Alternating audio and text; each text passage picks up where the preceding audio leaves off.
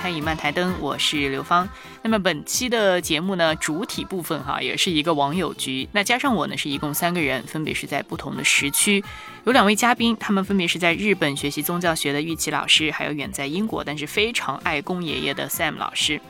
那对，又是在 Clubhouse 上面认识的网友。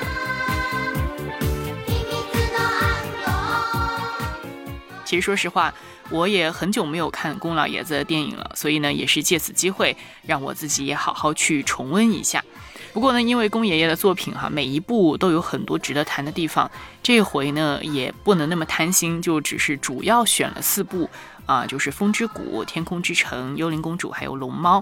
那你问我为什么针对这四部呢？嗯，其实也没啥特别的原因，我就是第一反应之下选了自己相对比较熟悉的。不过今天的讨论呢？基本是预设了大家都对剧情有所了解的情况下来展开的，那么谈话过程当中就没有再去交代一些比较基本的设定或者剧情。所以呢，如果点开这一期，然后你也准备听下去的话，但又不太记得上面说的这几部动画的内容和人物，那么或许可以稍微先回顾一下，可能会比较容易听得清楚我们在说什么。哦，对，稍微预警一下下，可能啊，我们在录音的过程中音质会有一点点忽上忽下，那就要请大家多担待了。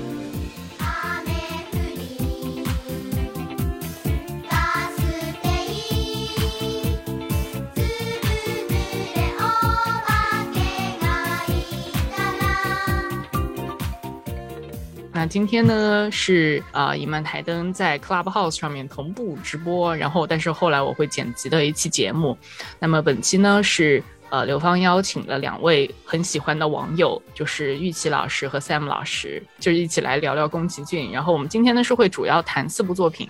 就是《幽灵公主》《天空之城》《龙猫》还有《风之谷》。好像内容还挺多的，那咱们就比较随意一点，就是想问问两位，在这四部里面，你们如果选一部的话，会比较喜欢哪一个？对，呃，谢谢邀请啊，这第一次参加这种活动，也不知道该怎么去说。嗯，对这四部的话，其实在我看来，好像《风之谷》和《幽灵公主》的他们其实两部作品还挺像的，就从它的一些细节和他们想表达的主题，某种程度上有点是一样的。而且这两部我都特别喜欢。其实《幽灵公主》是后出的嘛，那它当然它的这个可能这种叙述更加的接近于现在的这种，然后技术上更加成熟一些。而这个《风之谷》是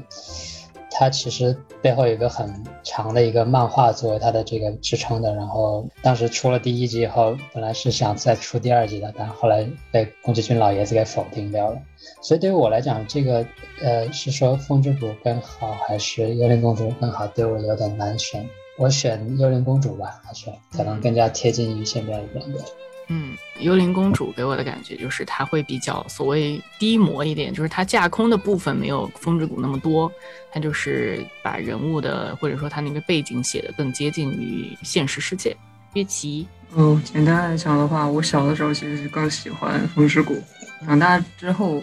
在没有重温《龙猫》之前，我也是更喜欢《风之谷》。长大之后再看了一眼《龙猫》，算是怎么说呢？算了，算是有了一些文化知识之后再看《龙猫》，会发现很多以前曾经没有看过的点。然后这些点 让我觉得这部作品非常的优越。就是《龙猫》的话，就是如果你有一个非常也也不算是很不用很丰富，一个比较基础的关于日本呃传统文化和一些民俗的知识的话，你会发现《龙猫》它。叙述的其实就是一个日本人在战后的话，他幻想着一个回到了一个他们非常喜爱的、非常想回到的一个状态。嗯，是他那个两姐妹的父亲因为母亲生病了，然后跑到了乡下，但是那个乡下其实就是呃，就是在泡沫经济后日本人梦寐以求的一个那一种生活状态，然后又有神社，又有地藏菩萨，然后他们可以。坐着非常悠闲的公交车，然后在田野中，呃，关于自然的一些信仰，呃，那些意象又使用的非常之多。如果有一个基本的就是神道的知识的话，你会发现，它其中的意象用的，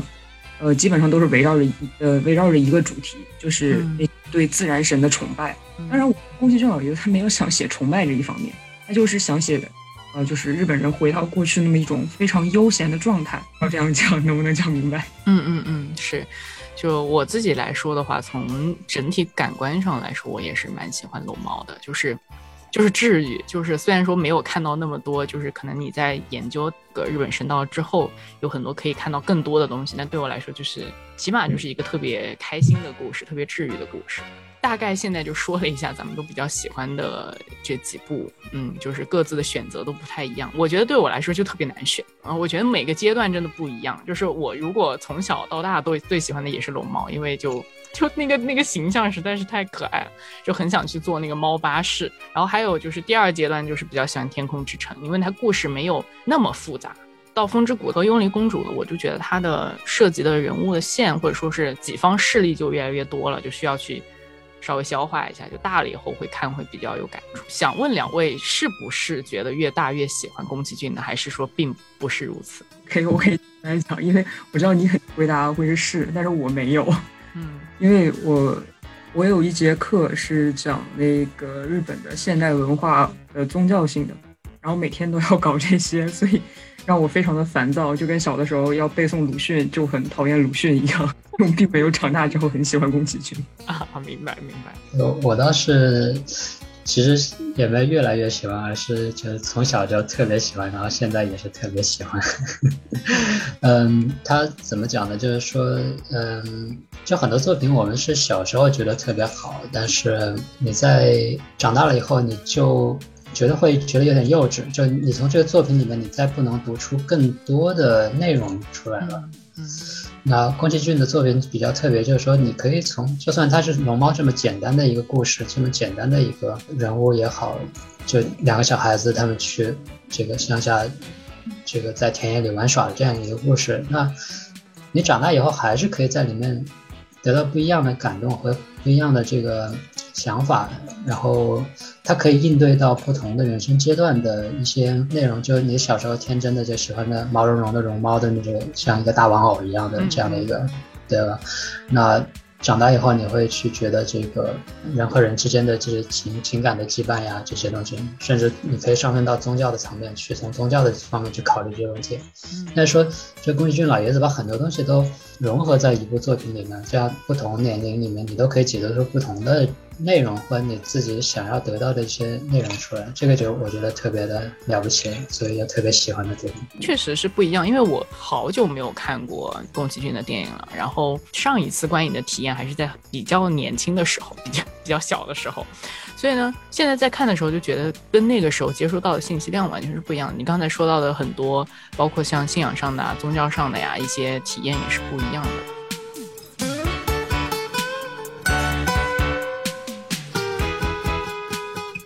刚才说到《天空之城》一直在刷，能说一说、展开讲讲吗？天空之城，它这个就想象力更加的宏大一些吧。就年轻时候就看那个里面就很积极阳光的一个，呃，怎么讲呢？就风之谷和幽灵公主还是有一点压抑的。就你看，幽灵公主一开始就背负一个诅咒的这个东西，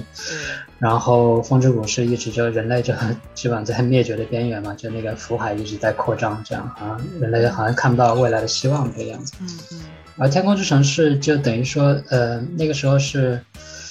人类已经 dominate 这个世界了，就已经有科技嘛，这个，但是人类想寻求更大的力量，然后所以去寻找天空之城，就有点像一个冒险的一个故事。嗯。而其中就是说，在冒险的过程中，每个人他的追求是不一样的，有的人是追求那个科技，有的人是追求那个权利，嗯，有的人是追求财富，像那个海盗一家，他们追求那个财富。而这个两个小孩，他们就主角男主角和女主角，他们其实那个小男生是追求这个梦想嘛，他其实追求他爸爸的这个之前飞行的这个梦想。这个小女孩其实是有点不由自主的被卷入在这所有人的这个欲望之中，然后被带着往前裹挟的往前走。但最后结束这个所有的这些，呃，这种人类的欲望的就是他，对，就是这个没有任何的欲求的一个人，他把它解释掉，对，嗯。我其实我说实话，我小的时候的话，就是看宫崎骏的作品，我都没有感觉到过任何治愈，就包括龙猫。嗯哼，我可能是从小就是一个相相对情绪比较敏感的人，我从小我小的时候，市场会让我觉得非常的压抑。嗯，就是从配乐到背景。嗯哼，然后龙猫会让我觉得很可怕，没有觉得这种东西很可爱，我觉得它会吃。嗯嗯嗯。然后就是包括风之谷也是，但我我很喜欢风之谷，是因为从小它。就是能感受到她女性角色的塑造非常之有力度，嗯嗯嗯，嗯，给人一种非常力量感，就像外国小孩看花木兰的那种感觉一样。嗯，所以我会很喜欢《风之谷》，然后再加上《风之谷》里面，我对不起，我先 说一下，就是我已经很久没有刷过这几部作品了。嗯，《风之谷》里面，我记得她是呃，女主是捡一只宠物，是吧？那对，特别像皮卡丘。对，对对对，嗯，当年有一部动漫叫做《少年阴阳师》，男主角就是安倍晴明的孙子嘛，他有一只自己的式神，嗯，叫恒恒蛇，然后他幻幻化成食物的时候，就像是呃《风之谷》里面女主要的那只宠物一样。然后关联性，我就非常的喜欢呃《风之谷》里面那只宠物，然后也很喜欢女，然后以至于然后说具体让我感受到什么，我其实感受不到任何会让我很舒服的东西。长大之后看会。有一些不同的感受，但是你要能体会治愈，我觉得宫崎骏的作品从来没有办法给人带来治愈感。嗯。啊，这个可能要定义一下，怎么样子叫做治愈？对，就像刚才玉琪说那个龙猫哈，就说并不觉得这个毛茸茸东西特别有治愈感。其实这个，如果我我回想了我非常小的时候来看这个这个动画的话，我确实也是有同感的。包括像啊其他几部就不说了，先说龙猫的话，就是虽然说它毛茸茸，我觉得好像看起来特别的舒适，跟它待在一起，但实际上它的那个呃那个笑脸。就特还挺夸张的嘛，就是他那个笑的弧度就跟那个《爱丽丝梦游仙境》里面那个猫的那个笑的弧度有点像嘛，差不多。对，然后而且他那个张开大口呼出来那个气也是非常的，它是有一种气魄的吧，就是让你不是觉得完全无害的，不是说无害哈，是完全没有威胁的一个存在，就是说它是有，就像你说的，是非常有力量的一个形象。那只不过是他选择对你温柔。所以这个点我倒觉得也是认同的，就是说，但是所谓的这个治愈感哈，我自己是觉得你是从这个整个故事，你伴随着这种担心和焦虑，然后看到最后所获得的那一个治愈感吧。呃，回应一下刚才那个那个叫什么《天空之城》的部分，《天空之城》呢，我一开始小的时候，反正都是小学的时候看的吧，就是小学一一二年级的时候。那就觉得，他也这个故事也是特别的让人焦虑的，就是他的故事其实都挺让人焦虑的，就是他都是在一个不停的嗯逃跑啊，不停的就是去。哎呀，一一个一个接一个接着一个的这种，可能又要掉下去啊，然后各种奔跑攀爬的这样的一个状态，所以实际上它所要带给人的，我觉得是更适合大人去看。那小孩，你说从中获得了什么呢？就是说现在有一点想不起来当时看的时候是是什么样的状态。然后，但是我觉得为什么我觉得龙猫是让我治愈的呢？其实我看龙猫的时候更相对大一点，然后会觉得就是整个环境其实是。比较让人觉得舒适的，就像你说的这个田园的环境，然后一个啊远离这个比较城市化的状态，然后在这么一个乡村里面，你会觉得是更亲近的，然后更纯净的一个状态，就会比较呃环境上的治愈吧。它的确是，毕竟是个剧嘛，剧它是有矛盾和冲突，有这个扣人心弦的，它必须有推动这个剧情的发展。嗯，呃，然后在这三部作品，这四部作品里面，它其实都有一个。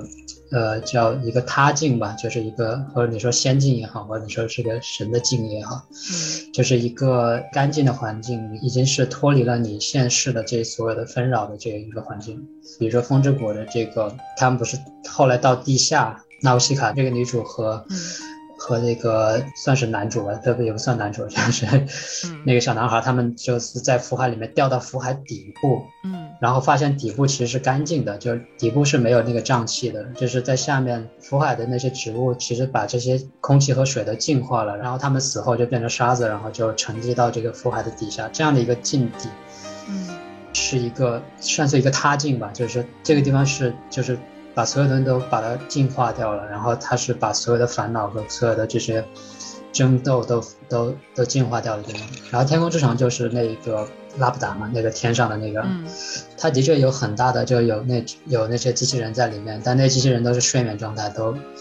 就只有植物和动物在上面，就这样的一个与世无争的在天空上飘着的一个一个境地。然后龙猫也是这样，龙猫这个。小朋友第一次进去的时候，第二次才再从那个树洞进去，也，找不到了那个地方，就是那个地方是有时候可以进去，有时候不能进去的那个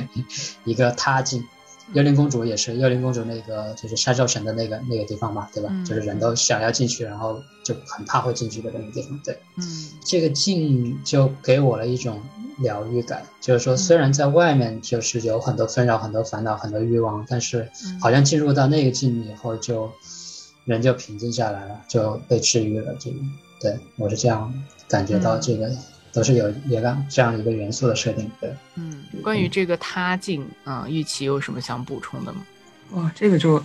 这个说起来就比较多了。就是我之前就一直在说的《千与千寻》，它是一个非常明显的山中他界观的设定嘛。嗯，你看龙猫的话，它其实是以一个呃也是非常明显的，就是神道过于对于就是此界和他界的这么一个界界限的分割。就像你说第一次进和第二次进，就是因为有了世俗的，就是想要去寻找的欲望，然后所以他就没有呃像是一种自然神呃对你的那种像是考验一样的东西吧。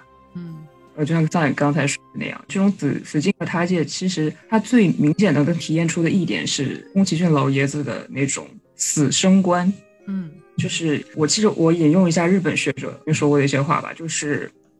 基本上宫崎骏老爷子每次出一次就是比较呃比较火、比较有票房的作品，然后日本人日本的整个宗教界真的有有有点夸张吧，就是日本的整个文化界都会随着。稍微震颤一小下，小小的波动，就像啊，二零零零年代的时候出过一首歌叫做《Sen no Kaze ni Nate》，就是我们直接讲叫千千之风，成为千之风。哎呦，我我不知道怎么翻译，就是他这首歌其实是直接改变了日本人的整体的一个死生观的一首歌。曾经是非常的注重土葬和埋埋葬嘛这些，但是呃，自从进入二十一世纪，然后家族制度的崩坏，然后日本的墓家族墓它是继承制的，然后家族制度崩坏了之后，然后他就没有办法去继承了。嗯，然后千之风它的歌词就是说我死后，我的灵魂不在墓地里，而是化为了风，化为了雨，在这个大千世界中游走，就让很多日本老人就是说以后我的墓不需要人继承，你们也不要去来给我 上坟，我直接用中文就是用上上，你们不要不要给我来上坟。其实宫崎骏的作品，他也是有这样的力量的，嗯，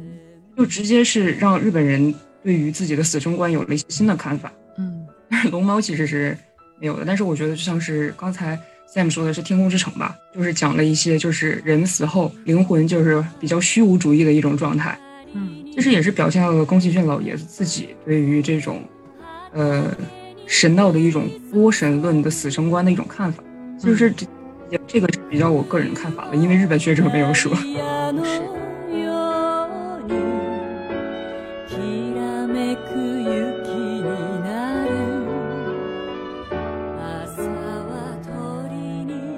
说到这个死生观，或者说是呃，对于生命的这种探究或者灵魂的这种探究，哈，我我就不能以这个比较神道的角度，那我只能说一个普通观众的角度来看，我觉得对于灵魂是什么这个东西。它也是一直是在它动画里面挺重要的一个主题，包括像它对于风的这个应用，哈，就是也一直跟生命或者跟灵魂这种东西是相互挂钩的。不知道你们会不会有这种感受？就是实话实说啊，我这是没有从这个风的意象里面看出灵魂来。这在我看来，这个风风有点像这个命运的驱使吧。就风之谷的那个，就是他们这个场景设定，就是为什么是风之谷？为什么他们可以在那里安居乐业？就是因为他们靠着海边，然后海风把那个瘴气给驱散了，然后所以他们可以在那个地方就是过一个正常的生活。啊，这有点像一种超自，也不是说超自然，它是一个自然力量，但是但是这个好像是对你的一个祝福吧？这这个东西，嗯。而老爷子他喜欢那个飞行的这些东西，对风的这个飞行肯定跟风是有关关联的嘛。然后我们是驾驭着风，乘风的把自己从地上 lift up，这样把自己给托起来。嗯。这又代表什么意思呢？这感觉又是代表我们是可以通过这种 blessing 来把自己的梦想和也好，把自己的能力也好，就个个人的这个你的你的欲望吧，就呃梦想也是一种欲望啊，就把可以把你的欲望再投射到更大的一个世界里面，就是天空的世界。我倒是觉得它是在嗯表达人类对未知世界的一个拓展和一个对能力的一个投射。嗯，呃，至于这是因为我可能只是只关注生的这一部分，所以对死的那一部分关注的比较少。所以风对我来讲，在宫崎骏作品里面的意象其实是一个嗯 blessing 吧，是一个这样一个一个一个祝福的一个东西。嗯嗯，啊，这个我也同意。其实风它应该说是特别重要的一个。一个意象或者说一个元素吧，在他的作品里面，甚至乎我觉得他把这个风其实有一些的。灵性的意味在里面，因为就是就像刚才说风之谷呢，它可能一开始你会觉得它是一个保护或者一个屏障的这么一个作用，就是它因为风呢成为了一个风墙，或者说是成为了一个你刚才说祝福 blessing，呃，但实际上它其实也还有一点是包括像流动和传承，或者包括承载这个东西，也在这部里面特别的明显，就不只是承载它们飞起来，而且是。一种就是说，嗯，连接，就是说每一个生命体中间的这么一个一个感受，尤其是当我，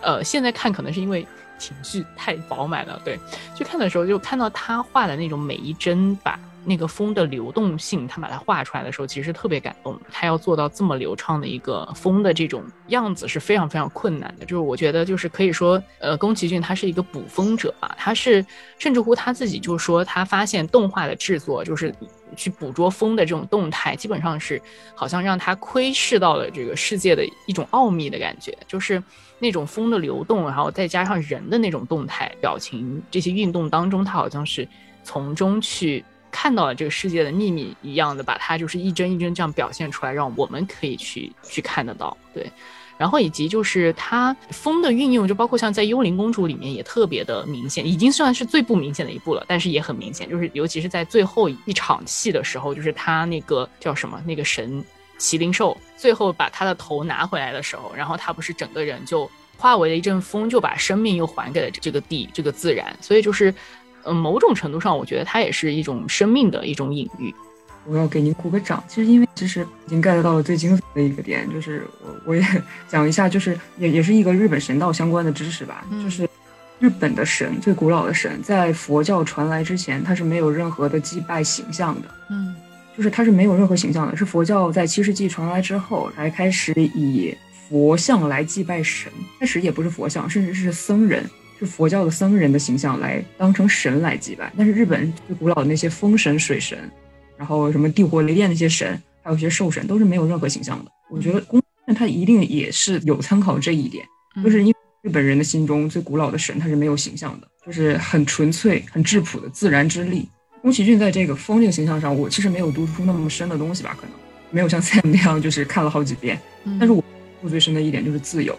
嗯。自由性，甚至是有一种拟人化的自由性在里面。我觉得这种拟人化，如果到我现在的知识体系来看来，可能就是宫崎骏老爷子想表现出日本人的这种宗教观。我们宗教观也不太明确，应该说是一种民俗宗教观。嗯。所以其实风在它的这个里面是有好几层含义。你刚才说的就是对于自然之力的一个特别直接的一种表现方式吧，可以说。我我个人是这样认为的。嗯嗯嗯嗯，明白。对这个风，就最后补充一点，就对这个《幽灵公主》里面那个风是，它也是有很多描写的。就比如说这个阿什达卡，他刚刚走出村子的时候，他不是有很多那种很长的那种大场景，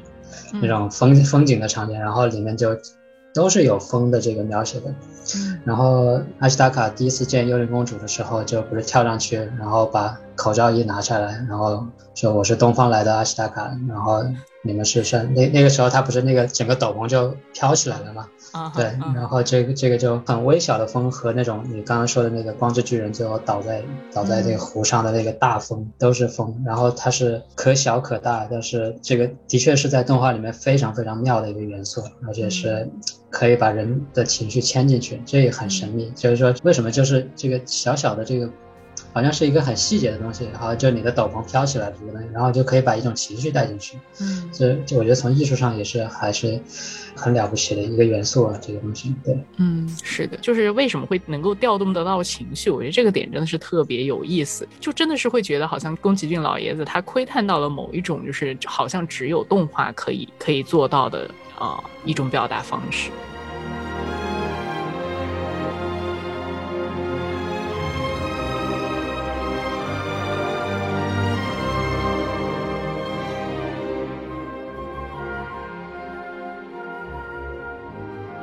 就是说到这几部，因为他那个动态啊，我就是最近看就重温了一下，就觉得特别的感动，就他每一个动态做的都是。特别的合适，恰到好处，就是它又没有夸张到像猫和老鼠 那种地步，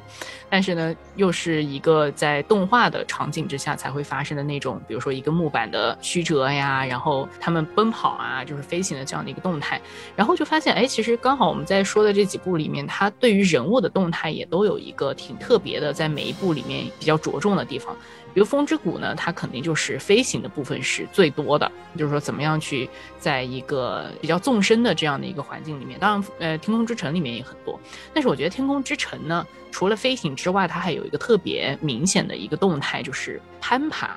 就因为天空之城它就是在那个岛上的时候，也是上上下下一直在爬，然后在那个矿井里面也是上上下下一直在爬，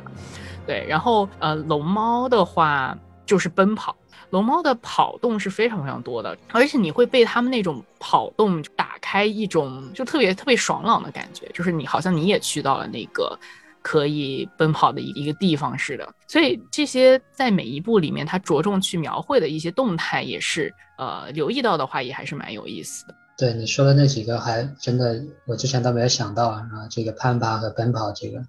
算是它的一个这种动态的这个主轴吧，应该算是这个。然后我想说的就是，它有一些，但这个是比较细节的事情了，就是说它一些并不推动剧情的一些细微的一些描写，比如说什么呢？就是像你记不记得，呃，《人公主》里面他们去在在那个神的境，然后他不是要舀水嘛，从那个湖里面舀水，他是先舀了一点水，然后把那个碗涮了一下，然后再舀第二个。嗯，他这个动作呢，其实你要如果就是如果一般拍动画片的话，其实。并不需要嘛，你这个东西加这个不加这个，好像也是不妨碍你的剧情剧情的推动的，对不对？嗯。然后还再就比如说这个《天空之城》，这个这个小女孩从就开开场的那个，她从天上降下来，然后巴鲁不是抱她嘛？嗯。巴鲁之前手上是拎着那个饭盒的，就他跟他师傅不是对，然后他是先把手伸起来，然后哎发现手上有饭盒，然后他把饭盒放在地上，然后再再去抱他，对，就是这种小的细节，就是怎么讲呢，就可以把人带进去，就。不再觉得它是一个动画片了，而是可以觉得它是一个活生生的人了。这样这些东西就是更加生动。他把这些东西描写进去之后，你的那个代入感其实会更强。就是说，这些这些连贯的每一个点其实都不是白费的。虽然说好像在剧情的推动上，它并没有所谓起到决定性的作用啊。说到这个，我就稍微想吐槽一下 TVB。对，就是为什么 TVB 的剧剧总是让你很出戏，尤其是现在的很多啊，就是因为。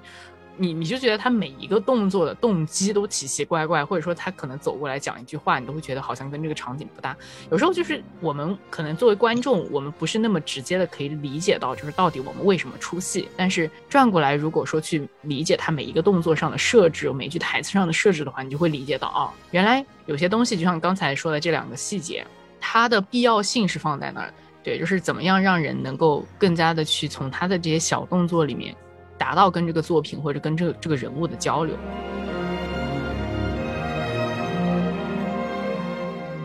宫崎骏就是一个，他是一个艺术家嘛，但是他是又是一个非常有执着的那种工匠精神的艺术家，他就不会放过每一个这种很微小的这种细节。就是这个细节这一点，我想说一下，就是我觉得我非常赞同你们刚才说的这个关系这一点。我就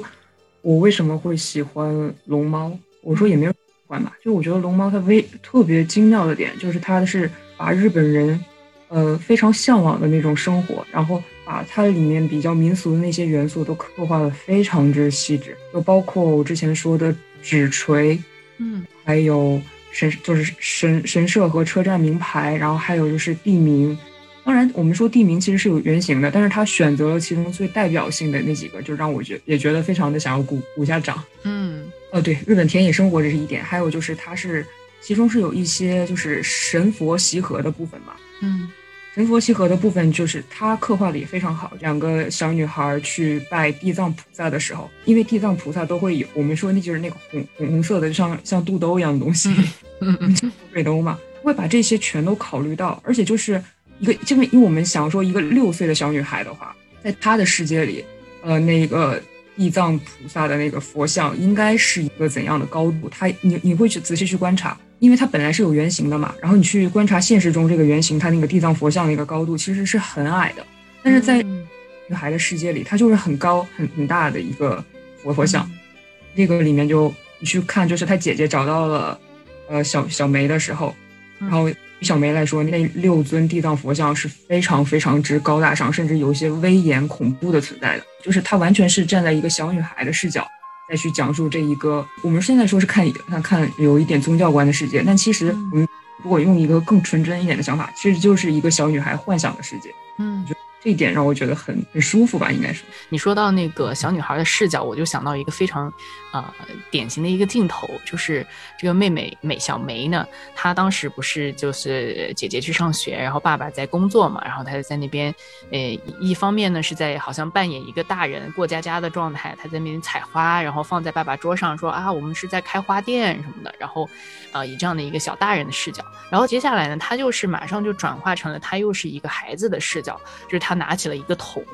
然后那个桶呢底上有一个有个窟窿，有一个洞，然后呢他就很开心的用那一个那个桶的那个洞里面就是去到处看，然后我就觉得这个特别的小孩的一种反应，就是很自然的一种一种反应，就是会想要透过各种不同的视角，比如说像我我就记得我自己小时候就特别爱用那什么玻璃珠啊，或者说是什么钥匙圈啊那种的去透过那个去看这个世界。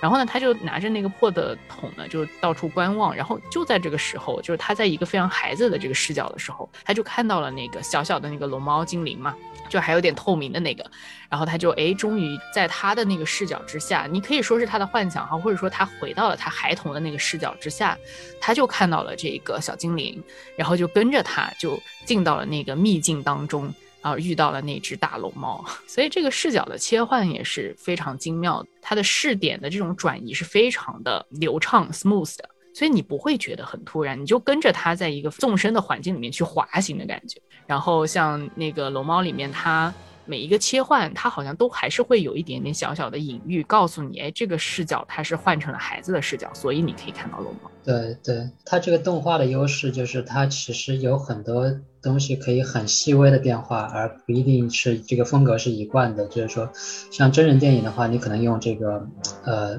调色呀，或者是这个场景设置来对，但是动画有一个比较灵活的地方，就是它有一些。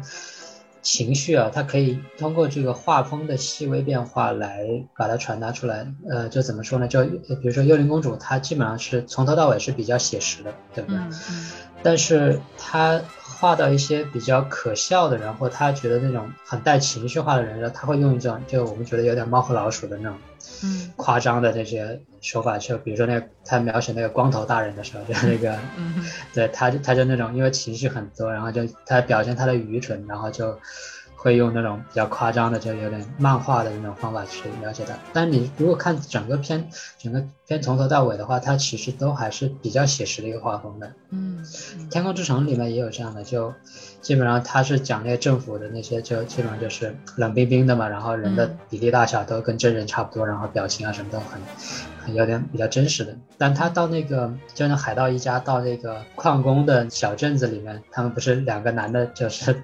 打架的那那那个场景，嗯，那一段就很夸张嘛，对就是把自己啊，我我把那个肌肉砰砰把把衣服爆掉的那那一段，大力水手，对，就一切就感觉像大力水手或者猫和老鼠那样，对吧？那其实它其实并不是一个写实的一个，但是他用这种很灵活的就动画很灵活的一种技法，就把情绪给表现出来，就是说，而且他运用的特别的熟。而且你就不知不觉的就 把它进入到那个轻松愉快的这个这个里面去了，对，就表现力特别强，他的这种节奏把控就非常的好，所以这个也是动画或者说是宫崎骏特别熟练的一点，就是因为其实他如果说写实呢，啊，就就肯定没有新海诚那么写实啊，新海诚呢就是过分写实了，就是有点有点太追求写实了，那所以反而呢就就有一点点。呃，跟原本动画的这种怎么说，这种感觉其实有一点不一样。就是我觉得像宫崎骏的这种做法呢，就更加的可以说复古一点，对，就是更加符合，就是说动画片它原本那种表现力很强的那种方式。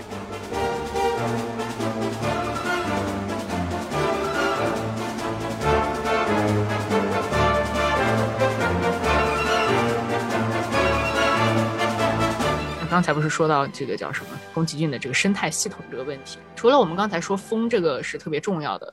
啊一个存在之外，就还有一个就是大树，好像在他的这个作品里面也是非常重要的一个一个元素吧。那关于大树这个点，你们有没有特别有印象的一些东西呢？我我还是用我比较熟悉的呃那个话术来讲的话，就是那我之前讲过，就是纸锤一般围起来的圣域。一般你如果来在日本看的话，基本上都是一些巨石、大树这样的形象。嗯，宫崎骏不管怎么样，他是日本人嘛，肯定会受到这些影影响。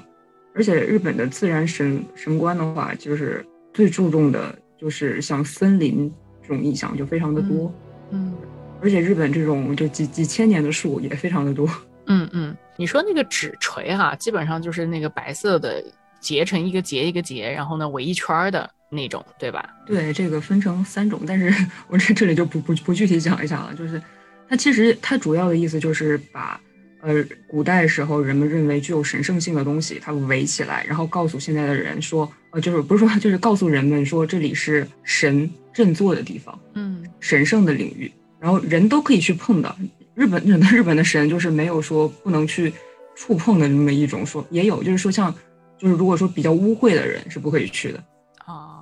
就是像刚刚 Sam 之前提过一个要把碗洗一下再去舀舀舀水，其实也也是有这样的一种意意义存在的哦。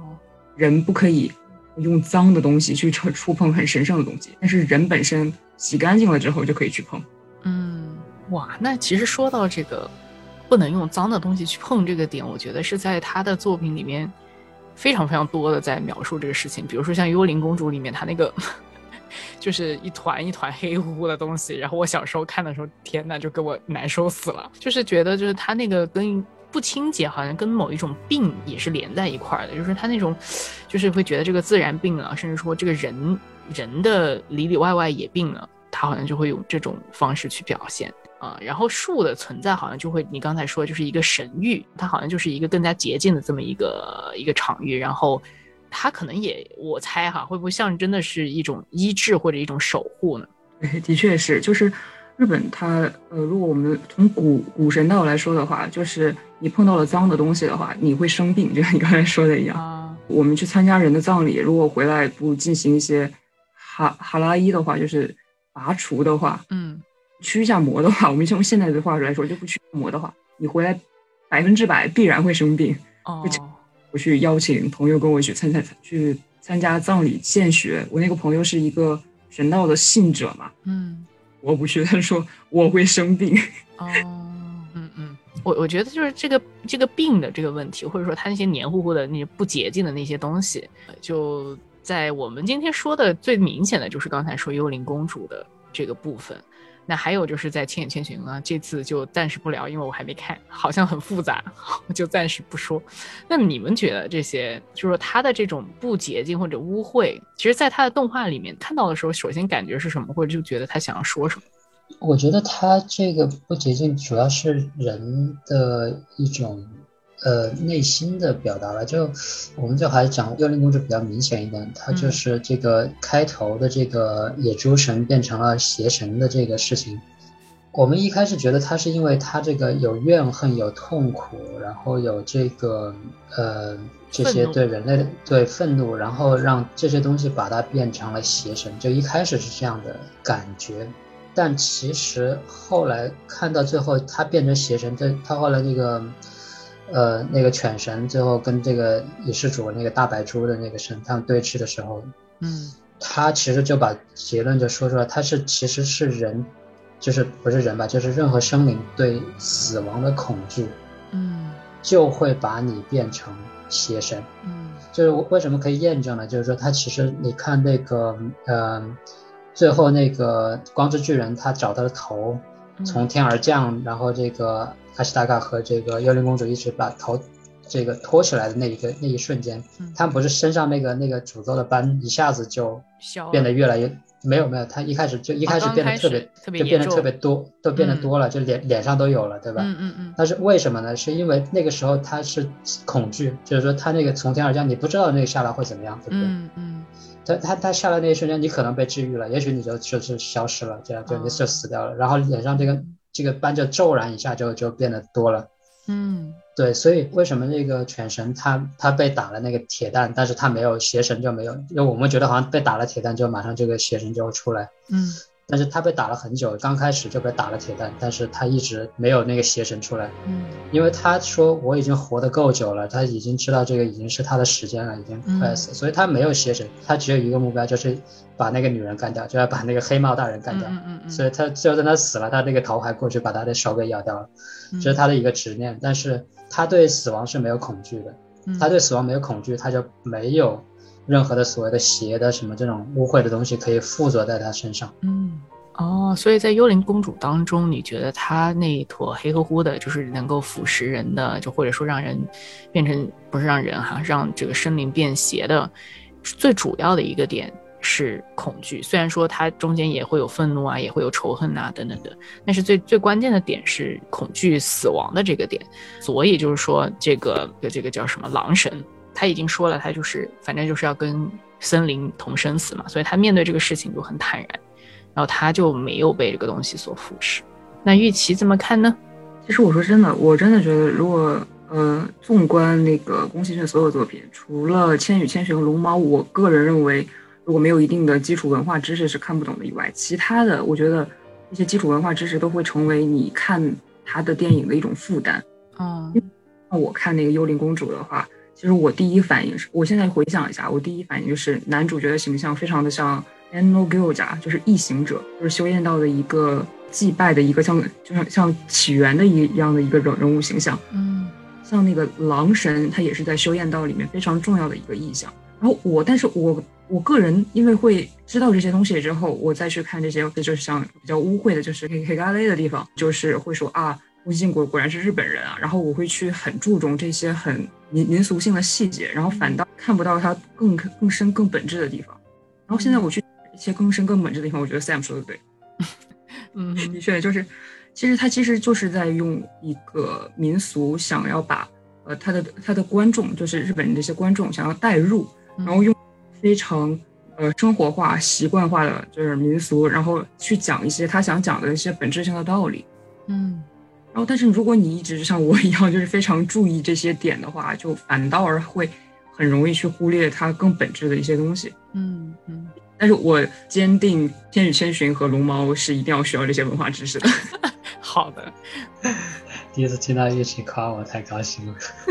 对呀、我们本来预计是要你们俩要吵起来的，今天特别的和谐。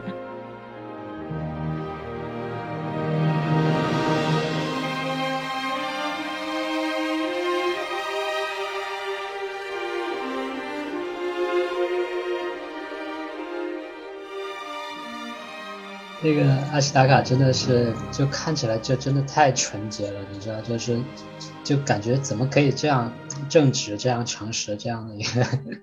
这样塑造，就感觉有点不像真人。就看他去最后，他就是呃右手不是受了诅咒了，其实那个右手就想去杀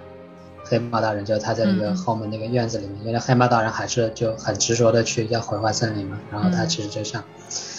他的。是本能的反应，就是那个那个那个邪灵告诉他，就是你把他干掉就好了，就那个手就不受控制的去拔刀，然后他竟然可以用另外一只手把那一只手给按下去，然后他一直在传达，就是说大家不要有怨恨，就是大家要和平，这个就感觉特别神，你知道这个这个哪里来的这样的人？这个人世间看不到这样的人，就是一个从一个遥远的 原住民的部落走出来的纯纯真少年，这样的一个。就我觉得这这这个这个纯洁，这个纯真，的确就是回到之前说的那个树这个意象的话，我觉得它就像这样一个东西，就是正直的、诚实的，这个没有任何修饰的这样的一个东西。我觉得树的这个意象和他想表达这种纯真的意象其实是一致的。嗯而且还有一个就是种子，种子和树这个是要一起来看的。嗯像《风之谷》里面，我应该记得是结尾的画面吧，好像是那个纳乌西卡的这个头罩，然后他还是那个那个眼罩，还是然后是就是在那个这那个福海的底部，嗯就有一个树芽这样发出来，嗯就种种子发芽的这个。然后《天空之城》里面好像没有太多关于种子的这个这个意象，但《龙猫》里面是有橡木种子，对吧？就让它这个在梦里这样变成一个参天大树。嗯种子和树它其实是一一贯的、一致的。嗯幽灵公主这个就是那些小的那些小小精灵那些东西，嗯有点像代表种子的。他就他们不是穿过那个森林说，哦，好棒的树啊，这是你的妈妈嘛？就是说，嗯其实那些那些小精灵都是种子，都是这些生灵的种子，就是他们的后代。嗯，然后在最后这个整个森林被毁灭以后，然后万物再重新长出来的时候，小精灵又出来了，就是这样一个。虽然这种神木已经没有了，但是种子还在。但这个种子是具象到人的话，就是一个正直的、纯真的、诚实的这样的一个人，嗯这样不受不受任何污染的这样的人。只有只有不受污染的东西，你才真的可以把它奉为神嘛。如果一个东西是可以被污染的，那何必去？因为人都是会被污染，那何必又去拜他呢？对不对？嗯嗯，说到这个，我就呃想到刚才说的这个幽灵公主，其中我觉得现在在看的时候，尤其是她不是被诅咒了以后，那个算不算？如果说你刚才说，哎，是被邪灵蛊惑或者怎么样，但是我觉得反而她。她是虽然说她是挺邪的哈，是黑黑的一坨，或者说甚至跟恐惧、跟愤怒那些有关系，但我总觉得其实它也是来自于森林之神的其中的一种。它虽然是诅咒哈，但是也给了他一种力量。要讲一个点，就是日本古代它并不是完全的以一个就是给予人恩惠和恩典的这么一个形象存在的，嗯它还有一呃灾神的形象。嗯像人说起山的话，他会说，呃，山山中他界和水源，其中还有一点就是，山是一个非常恐怖的地方，会哦啊，然后也会有像卡米卡库西就是神神隐这样的事情发生。嗯，日本的所有的神就是自然神，它都是有这样的双面性的。嗯我觉得你在幽灵公主里面也体现嗯嗯体现的非常清晰了。是，但实际上他，我刚才说到这一点，就是虽然他是很明显是双面性的哈，就说他那个时候是，就是有一点矛盾的，就是他可能一方面是受这个东西诅咒，但另外一方面他可能也在受这个东西这个诅咒的某一些可以说是好处嘛，或者说是照顾嘛，对，就比如说他从这个给了他很大的这种力量啊。啊，然后他那只手，其实在很多时候帮他去化解了一些所谓的危机啊什么的，就是对对抗这个人类的敌方啊什么。那他可能这个手上的诅咒，也某种程度上是代表了某一种森林的一种愿望吧。虽然说它是诅咒的一种力量。一说到这个，我我就想到他。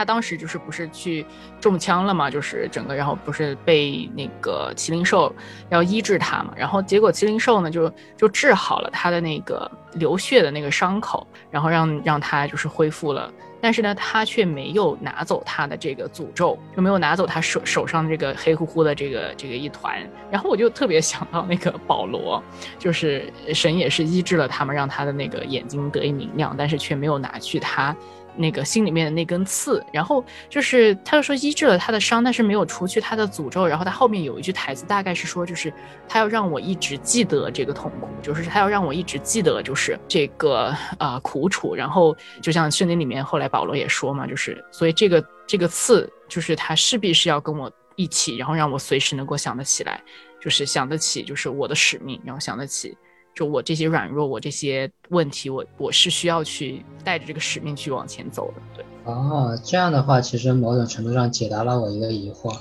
就是最后幽灵公主最后的一个场景，就是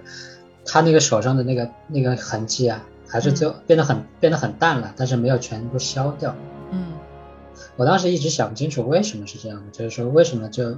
那到底这个是消掉了呢，还是没消掉呢？还是这这个东西是被抑制住了呢？还是它以后还会复发呢？就各种各样的猜想。嗯，那这样看来，也许它这只是一个纪念，就是说这个东西变成了一个你曾经是受诅咒的这样的一个纪念。嗯，就因为它那个疤已经很淡很淡了，就那个右手上的那个诅咒的那个痕迹。嗯，对对，这这样解释，我觉得嗯，对，这 对我来讲新的理解，谢谢。嗯。其实也是跟日本学者的那些想法对上了，有有有日本学者直接就是写他，呃，宫崎骏的作品里面其实有非常强烈的赎罪论的观点。嗯，日本人你要为你自己所做的一切付出一些代价。嗯，就但龙猫里面好像体现的没有很明显，但是幽灵公主体现的应该是蛮清蛮清晰的。嗯，日本人你要为你自己就是只注重科技这件事情要付出代价，然后。像风之谷的话，就是你要为你的发发动一些战争，然后付出啊，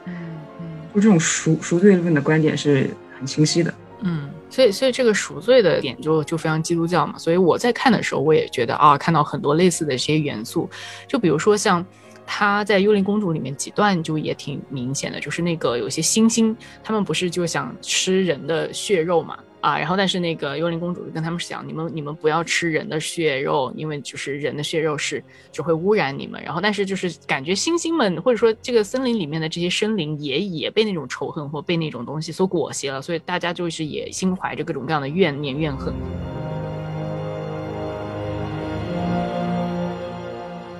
在他们那个铁矿里边的时候。呃，有一段对话是那个阿斯达卡进去第一次看到他们在造枪的那个场景，然后有一个这个已经整个头都被包起来的一个老人，他就说了这么一段话，他说：“其实人生本身就很苦啊，就是人诅咒人间，诅咒世人，但是我们还是想活下去。”然后他就说了一句，他就说：“就是请怜悯愚蠢的我，赦免世人。”然后他这句话刚好这个场景结束之后呢，他就就来到了这个，终于引出了麒麟兽出场，然后就说到麒麟兽的血可以医治百病。就这一段，其实在我看来是特别有，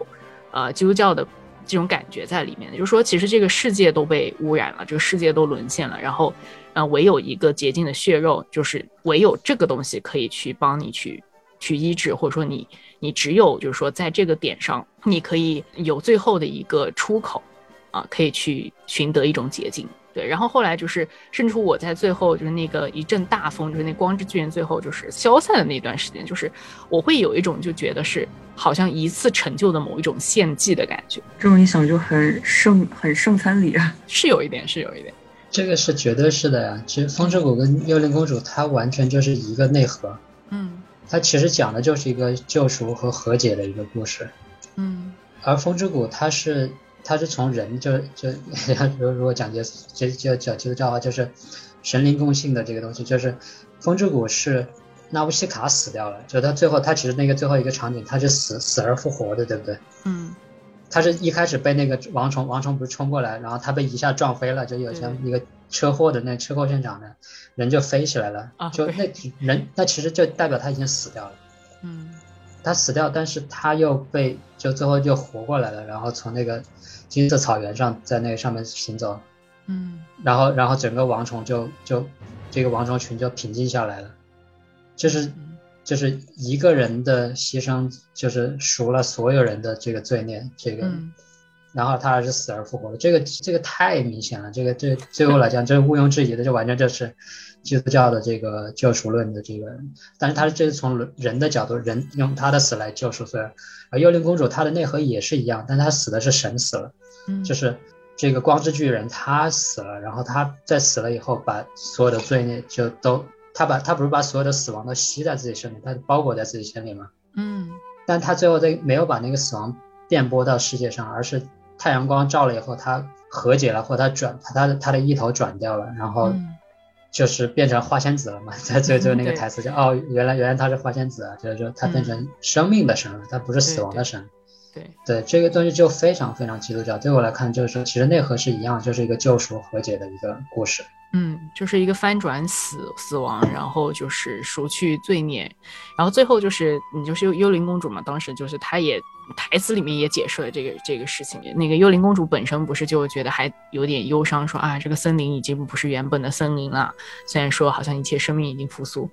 然后当时阿斯达卡就回了一句，他就说其实。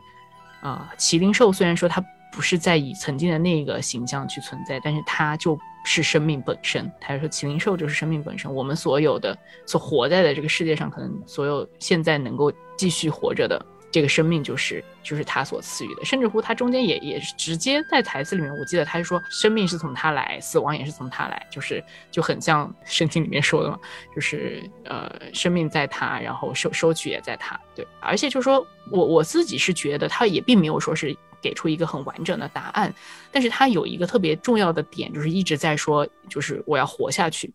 或者说是应该如何活下去，或者灵魂何处安，大概这个也是。宫崎骏电影里面特别重要的一个议题，尤其是在他，嗯，描绘了很多很残忍的一些人类的行径之后，那他给出这么一个回应。对，但实际上，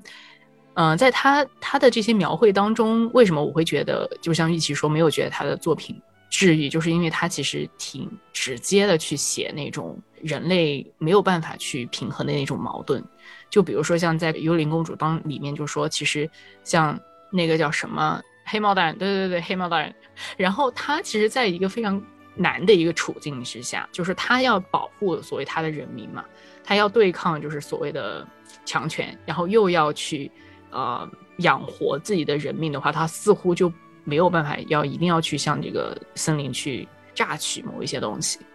然后到底在这个中间，就是他的善与恶中间是很难去去评价这件事情的。对，然后就在于人类，包括像刚才我们说哈，好像飞行哈这个事情或者风这个事情，一直是就是非常美好的一件事情，就是小孩子的时候都梦想自己长出翅膀能够飞到天上，但是这种好像纯真的那种渴望，那种某种理想。它原本好像是好的，但是当对力量和速度的某种渴求开始越来越膨胀的时候，就可能就变质了，就会变成某一种暴虐的征服。这个黑帽大人这个形象，我得要跟他辩护一下啊！就如果如果我们假设风是天道的话，这个宫崎骏里面这大笑的这些女性角色，她们都是地道，就是讲的是。人的这个也不能说是欲望吧，就其其实他们是他们其实是活的是很真的一群人，嗯，而且这个这个东西对生存对，呃，大笑是怎么讲？这个女性就是说一个个的讲吧，《风之谷》里面没有，对，《风之谷》这次它因为是早期作品，没有这个大笑的女性，嗯。天空之城里面有这个矿场的这个这个矿场的，就他们在那个矿矿工的那个聚居地的那个追逐的那一场戏里面，嗯，就是那个那个妈妈矿工的的妻子啊，对对，他师傅的妻子，对，就是看到有危险一点都没有恐惧，然后拿着一个平平底锅就走出去，然后这个这个这个她的那个丈夫把这个衣服撑破的时候，然后她在旁边吐槽说，那这个衣服谁来缝啊？对对对。对，这样这样的一个女性，然后她其实考虑的就是事实的事情。你你就你就你你显摆呗，你显摆，但是你把衣服弄破了，对吧？衣服弄破谁来缝？对吧？现实的现实的事情。对，然后后呃，幽灵公主里面就就很很明显就，对，就一个是一个是那个黑帽大人，一个是那个里面那个铁铁矿厂的这些女性，就钢铁工人嘛，对对，就是就阿石阿石这个这个角色也是有一点琢磨的，然后这种形象其实是很鲜明。红猪里面，红猪就今天今天没讲红猪，但那个呃，红猪里面那个女酒店老板，啊，那个飞行员说我要去美国，然后我要去当当总统，然后去了美国我要当总统，然后他不就哈哈哈哈大笑吗？那个没人大笑，那真的是就是说这个就是女性的，就你你你男的就跟我你吹吧，你就吹吧，就你是走走天道，我是走我的地道，我是是知道我是我要什么的东西，而且我也是独立的，我也不不会去被你这个牵着走的。嗯，然后后面后面还有很多很多，就呃，《天空之城》里面还有一个就是那个朵拉一族，朵拉的那个对奶奶，她那个奶奶，对，她是在天上飞，对吧？她好像是走天道，但并不是从形式上走天道，她她要的是钱，对吧？她要她要的是实实在在的财富，嗯。但是呢，你在看她对呃对那个女主对那个小姑娘，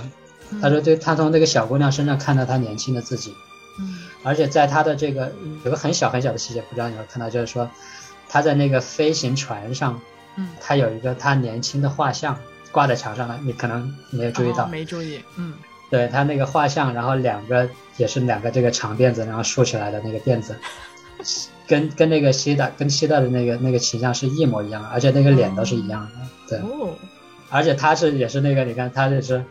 他中间都有哈哈大笑的那个，那个就是他有啊，而且他好可爱，那个牙齿都没了。对对对对对对，就是这个哈哈大笑这个女性，就是宫崎骏塑造的那个女性，而且她是就完全不同于这个所要表达这些幻呐、这些自由啊、什么这个这个风啊、什么这些，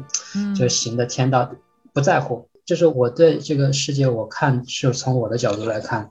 它是一个现实的世界，我也不是一个自私的人，我也去照顾我旁边的人，而且就我，而且我也会去保护我我所爱的人，然后这样的一种女性的形象，而且她是非常非常现实的，嗯，她即使是杀神的这个事情，她不在乎的，嗯嗯，对，这种就非常有个张力在这边了，对，到你到底想要哪个？对，因因为很多很多的动画作品都是只表现一个主题，一种形象，一种价值观，一种道德。他没有，他把很多很多价值观、道德都放在里面，而且他都说都是可都是可以都存在，而且都有各的各的好处，而且都有都美的地方，对。嗯。然后这这个东西就就更吸引我的地方就是这些不一样的人的一些看法，对。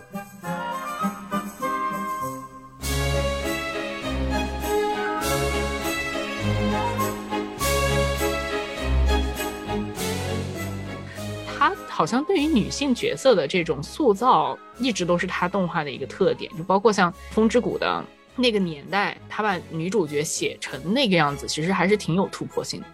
讲道理，我觉得当年那个年代，日的日本女性的地位要比现在要好好好上很多啊？是吗？女性的意识要比现在好上很多。对，宫崎骏在那个年代能写出那样的女主，我觉得不奇怪。但是现是再去影射现在的日本社会，反倒是很比较困难吧。嗯，因为是一个大家意识都都在努力觉醒的一个年代，然后现在反倒因为经济停停滞了很多年，然后在文化在意识觉醒上也都开始停停滞。嗯，不过我现在想讲一个点，其实是大家刚才说的，就是他在人物多样性的刻画，就是因为他小他在人物多样性的刻画上非常的优越，反倒让我小的时候看的时候认为。宫崎骏会是一个非常典型的悲观主义者，因为他所有的其实都是一个比较开放性的结局，嗯嗯，就是没有很单纯的 happy ending 或者 bad bad ending，因为他就是刻画了那么多多样性的人物，这些多人物会衍生一些很多样性的结局，嗯，可能是因为我比较悲观主义吧，我天生的觉得以后这些人都不会过得很好。OK，他确实就是看你怎么看，如果说你本身是站在一个比较悲观的立场的话，可能就会。啊，比较悲观，包括其实我觉得宫崎骏他自己啊，可能也也某种程度上，他因为感知到了这些悲观的侧面，他才能够把这些东西表现出来。就，呃，他之前在有一个纪录片。好像就是是不是就是拍《幽灵公主》的这个后期创作什么的的一个纪录片，就是 NHK 拍的。然后他当时就好像跟那个摄影师就说了那么一句话，说我觉得你应该更记录的是我对这个世界我隐藏起来的那些绝望的深渊。他好像是这么说的，就是或者说正因为他看到了这些很很深渊的东西，然后他也在努力的去往往这个方向去。去表现出来，然后他希望能够通过他的这个故事，啊，虽然说是开放的，但是我觉得他某种程度上，他也还是，他还也还是给大家一个比较有盼望的这么一个面相吧，就他也不是完全就就就很绝望。呃，其实就是如果你去仔细观察他的结局的话，会发现他的人物永远是失去比得到的多。嗯，他失去的点会让我们记忆很深刻。我觉得让我觉得他是一个悲观，就是给人一种很悲观的感觉的。嗯。就像如果是《天空之城》的话，最后让我印象非常非常深刻。小时候给我一些，甚至给我一些心灵阴影的，就是，嗯，个子弹把女孩子的辫子，哦，对，嗯，那一段我小的时候真的是嚎啕大哭。嗯，他就是在现在想，他就是影射着一种一种失失去。嗯，我小的时候会觉得，呃，两根头发其实就代表着我我我的全世界，我的一切。长大不会这么想，但是。只会就是想他失去的会比得到的要重要的多很多。嗯，呃，我就不是那么悲观啊，就就还是从女性的这个角度，这个就就就《幽灵公主》里面那个阿石，就是那个算是他们里面那个工头吧。嗯，就是带领带领女工去踩那个风风车的那个那个女性，她的其实琢磨非常少，她就几句话。然后我就之前就调戏阿奇达卡那那个就不说了，然后。这个幽灵公主攻进去的时候，就不是有一段那个攻进去，然后里面这个达达卡达达卡达拉拉城里面不是一顿一顿骚乱嘛，然后所有人都是就是抓那个幽灵公主的这一段戏，然后他是在那个高炉的旁边的，然后他是工头嘛，然后就是让大家都拿起武器，嗯，然后要那些女女工继续踩那个风，就是说火不能停，就是说这个这个达拉拉城就是我的责任在这个地方，就我不能让这高炉熄了，嗯。OK，这是一个一个地方，然后到最后的时候，这个不是一阵光之巨人倒在火上，一阵风，最后把这个火给给吹熄了嘛？嗯，吹灭了。然后那个她的老公那个贾六养牛的贾六就说：“哎，完了，火这高炉的火熄了。”嗯，因为这个高炉啊，就是这个炼铁的这个高炉的确是不能熄火的，它一直得要烧着，因为你你你你一熄火的话，里面那个铁铁水就凝固了，对，就凝固凝固，对凝凝固了以后，整个高炉就报废了，就你得给它推掉，重新重新建的新的高楼，就火是不能停的，但等火停了，就就等于说你前面积累的那些所有的这些伟大的这些技术也好什么的，你都要从头来过。嗯但你看阿石怎么说？他是说，只要活着都有办法。你你看这这两个，这他是同一个人哦，就是两句台词，一句就是说火不能熄，就幽灵公主攻进来了，你们都还要踩这个火不能熄，这是他的责任的一部分。但最后真的火熄了怎么样？火熄了他就说，他是那种很坚韧的，只要活着都有办法。嗯对，这就给我一种所有的男人都绝望，所有的领袖都绝望，所有的这主主角都不知道怎么回事。但他说这句话就是说，只要活着就有希望。这个就是一种，就是我说的地道嘛，这嗯就是地道。他不想什么这个，不想什么那个花的虚的这些什么天啊、空这个风啊、什么这个自由啊什么，这没有，只要活着就有希望。对，嗯这就很厉害，很非常厉害的地方。嗯就是对一句话的不同解读了。你觉得这句话就会觉得是一种非常有有力量的话，但是如果是我看来的话，就会让我这句话只会加深我我的绝望感。这 就是悲观主义者和乐观主义者的不同吧。为什么这句话让你加剧了这个就悲观的感觉？就是人活着就是人的只剩下一条命，啊，OK，会让我非常的不适应。嗯我不知道，其实这个办没有办法展开讲啊，嗯这就是人感受的问题。嗯嗯，所以就是当好像就是只有一条命的时候，就是就对应你刚才说的哈，就是好像总是就是说已经失去到了一无所有的境地啊、所以的这个怎么说呢？我觉得他对于失去的这种这种描绘，他甚至不单只是对于人物而言吧，就是说他整个，我觉得整个故事，包括他他宫崎骏的整个世界里边，他对于这种巨大的失去，他也是在隐喻这个世界的。或者说你你说的直白一点，可能自然的，好某一种失去，就是如果我们诉诸于人物身上，我们能够更加的感感应到、感受到他的这种对于失去的这种痛感的话，那么但对于这个就有点像联想到，如果对于这个世界来说，可能也在不断的失去那些我们刚才说的洁净的也好啊，纯真的也好啊。啊，但是呢，好像总还是有那么一个缝隙，就是总还是有那么一个位置，让你觉得就是这个石头缝里面好像还是有一个生命可以长出来，这么的一个感觉。就是说到这里，我就其实想到那个嗯、好像是龙猫的它的一首主题曲吧，它的一首主题曲就还啊、呃挺可爱的，就是好像是叫《风的通道》吧。就是刚才说到这个地道什么的，我我我我倒是就觉得，哎，其实它的那个土地感是蛮强的，就是它很多东西它它都是回归到一个土地当中，比如说它对森林里面，它对这个为什么要描写那种独木成林的那种大树，它那个根系就是一直是向下生长的。它那个风的通道，它就是歌词是这么唱的哈，我我我只是找了翻译的哈，我就把它念一念出来，就是森林的深处生出风，用无形的手轻抚着麦穗。也吹拂着你的发丝一掠而过，那是你奔赴遥远之地的风的路标是赠送给你独自启程的发饰。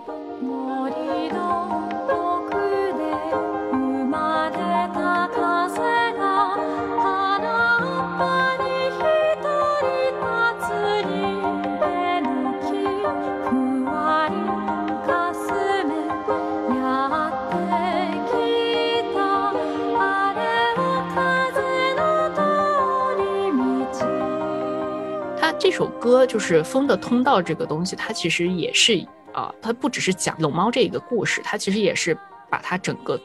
自己动画电影这个世界，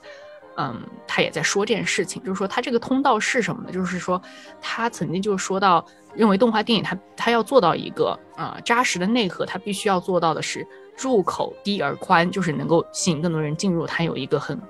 很好的故事，然后有很很美丽的世界画面，但是它必须有一个设的更高的一个通往进化的这个出口，所以它可能这个，因为它有通往进化的这个出口，它可能真的是很狭窄的，它就是一个窄门，它就是可能你要你要失去很多，你要你要失去那些就是可能对你来说真的很重要的一些东西，然后当你被进化之后，从那个出口出去的时候，或许会有另外的一些东西。你你念这个诗，我突然记起来了。我刚查这个这个，就我之前不是说《天空之城》里面没有种子的意象吗？其实是有的，嗯，有的有的。但这个就他们最后要解体天空之城之前，不是要念一句咒语吗？啊，对，然后他就就念了一首他们这个拉布达的那个诗，就是说，根要扎在土壤里，和风一起生存，嗯和种子一起过冬，和鸟儿一起歌颂春天。不管你拥有多么惊人的武器，也不管你操纵了多少可怜的机器人，只要离开土地，就没法生存。嗯然后后面他们念了一个咒语，然后把那个整个天空之城解体了嘛，这样的一个剧情。就它里面是有种子的，我们感觉是它好像是一个失去了很多，就好像秋天或者冬天那种肃杀的，就我们好像这些所有的花朵、树叶，就全部都枯败了，然后全部都凋谢了。但你要想，这些东西本来就是应该这样的，就我们拥有的这些武器，我们觉得它是应该就像树一样吗？不是这样的啊，它这些东西都是我们的欲望所造出来的。嗯而真正跟我们一起越过这种灾难的是种子，嗯种嗯跟种子一起一起过冬，和鸟儿一起歌颂春天。就到了春天的时候，种子会再发芽出来，嗯然后真正让人延续下去是地道，而不是你的那些天道，而不是你的这些发明啊、你的欲望啊、你的所有的这种嗯对对世界的这些操纵、这些能力，对这些能力是其实是一时归一时，就像神那么大的能力，他最后还是见到阳光以后就消散了。对，然后打打卡城那些道路也好，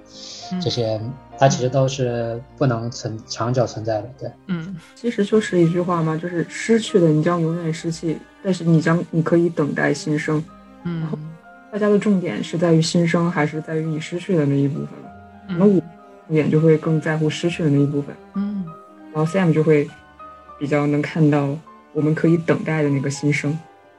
我觉得两个都挺重要的，就是两个都是宫崎骏他电影里面他都都很认真去描绘的部分。就像刚才说的那个没有完全消散的那个啊阿西达卡手上那个疤痕一样，就是说我们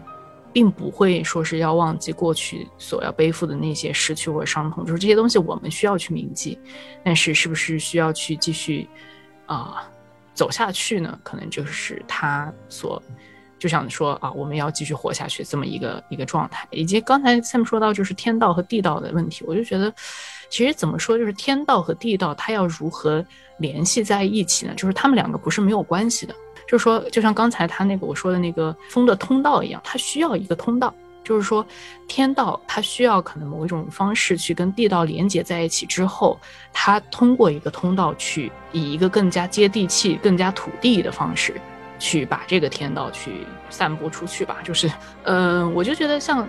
不知道为啥哈，我这里想想到一句经文，就是他说就是温柔的人能承受地土嘛，就是说很多时候我们。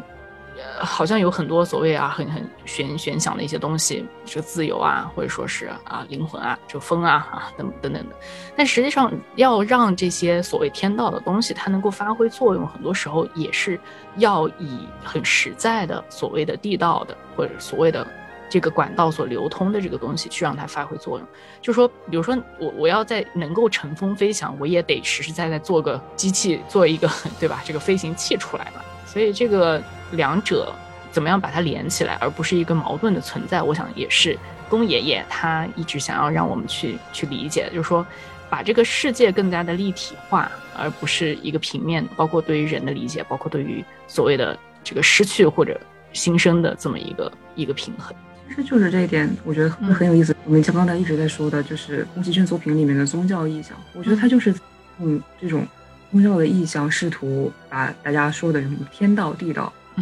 呃试图联系在一起。嗯那种宗教意象，他们并没有说想要完全让人理解这个宗教，而是说要让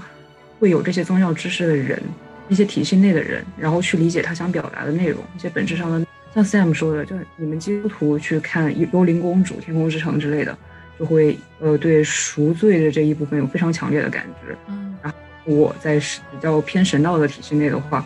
我看那个《千与千寻》和《猫》，就是对这些他对日很很本土的日本人想传达的东西有一个很明确的感觉，就是嗯，我们说的是天道和地道的一种连接方式吧。嗯。我觉得它应应用的非常的优秀，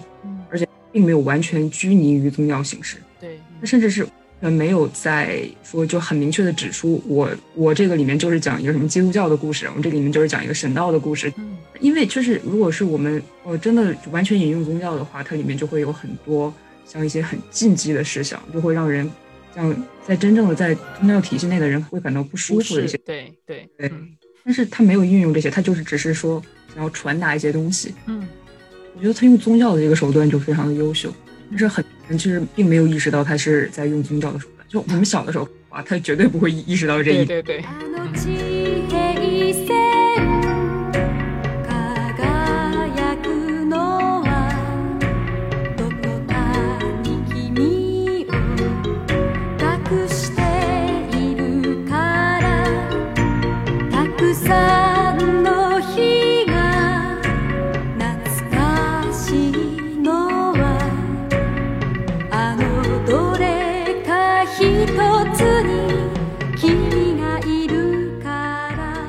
刚才听到的部分呢，虽然说不是我们整个谈话的全部内容啊、但是呢，也算是很主要的部分了。那么其实很可爱的是，呃，我们在谈话的过程中，然后还有一个小弹幕群，然后我们就有一位盛老师就特别认真的听我们在聊天的时候，也给我们一些弹幕回应哈。那就有两段话，我觉得特别适合在今天作为一个结尾。那我就在这里念出盛老师的话，他说。创作者如果以面对无常作为母题的话，常常是有非常大的自我疗愈的需要。对于经历战争的人来说，不断失去才是生活的常态。在这样的生活当中，该怎么样坚定地活下去，恐怕是宫老爷子小时候也常常问自己的问题吧。失去或者无常，在宫崎骏的电影里是主人公不断经历的一个过程。他的每个故事里的主人公在面对无常和失去的时候，那种状态和努力，这就跟好莱坞电影故事有很大的差别。无论是《千与千寻》还是《风之谷》，世界对于失去是非常焦虑困苦的，而主人公都要淡然一些，哪怕是面对失去的痛苦，也在努力的坚持着，最终也疗愈了电影世界里其他被无常困苦的众生。好了，那么今天的影漫台灯就到这儿了。欢迎你在小宇宙、喜马拉雅、汽水儿等音频平台以及播客泛用型客户端收听影漫台灯，也期待你与我们的互动。我们下回见，拜拜。